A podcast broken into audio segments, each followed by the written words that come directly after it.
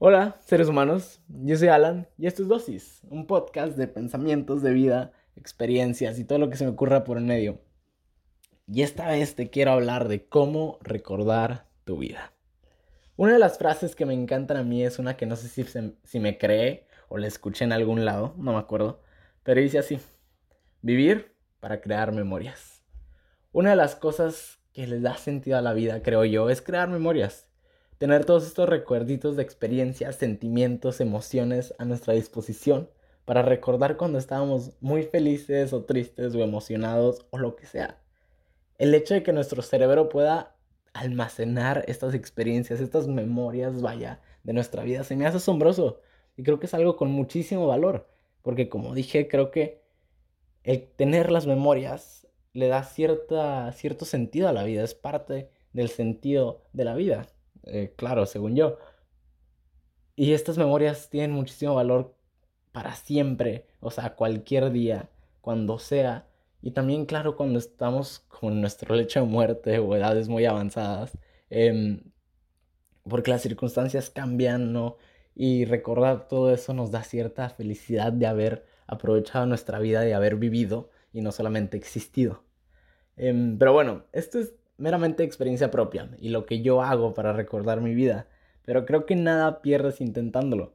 Y si te funciona, pues qué chingón. Si no, pues busco otra cosa. Primero, trata de que cada día sea memorable con algún suceso. Y es mucho más fácil hacerlo que decirlo. Pero por más pequeño, perdón, es mucho más fácil decirlo que hacerlo, ¿ok? A eso me refería. Em, pero por más pequeño que sea, haz algo nuevo. La novedad es memorable porque nos saca de la rutina y como es relativamente difícil salir, salir de la rutina a veces, cualquier cosa nueva nos va a dejar una marquita en nuestra memoria. Te digo por experiencia, em, hace como dos semanas hice algo completamente fuera de la rutina, algo que al principio ni siquiera quería hacer, algo que consideraba muy aburrido, pero ahorita me acuerdo de ese suceso. ¿Por qué? Porque fue algo completamente fuera de lo normal, algo que no, nunca había hecho y lo disfruté, o sea, disfruté la experiencia y ahorita la recuerdo y digo, wow, o sea, estuvo padre, creo yo.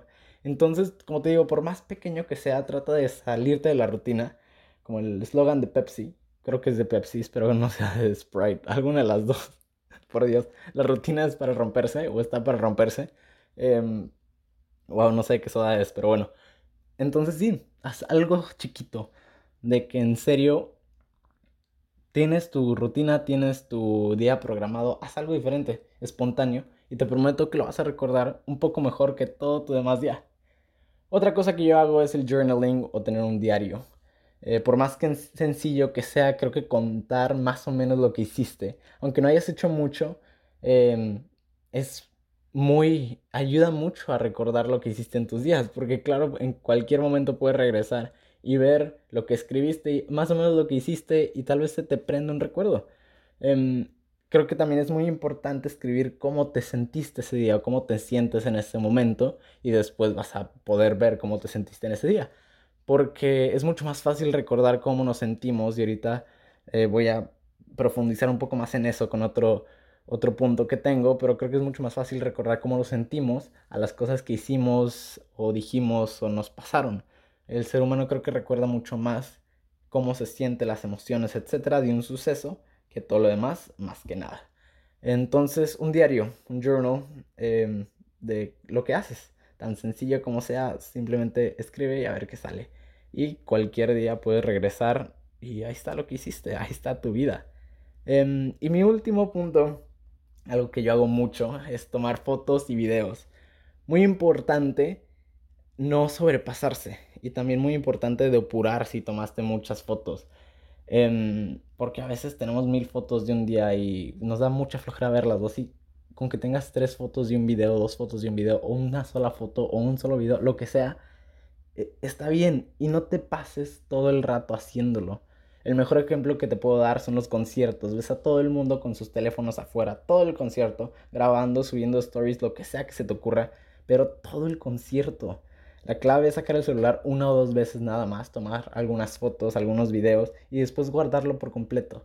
Porque si estamos en nuestro celular todo el tiempo, nos vamos a perder la experiencia y las sensaciones que nos da esa experiencia.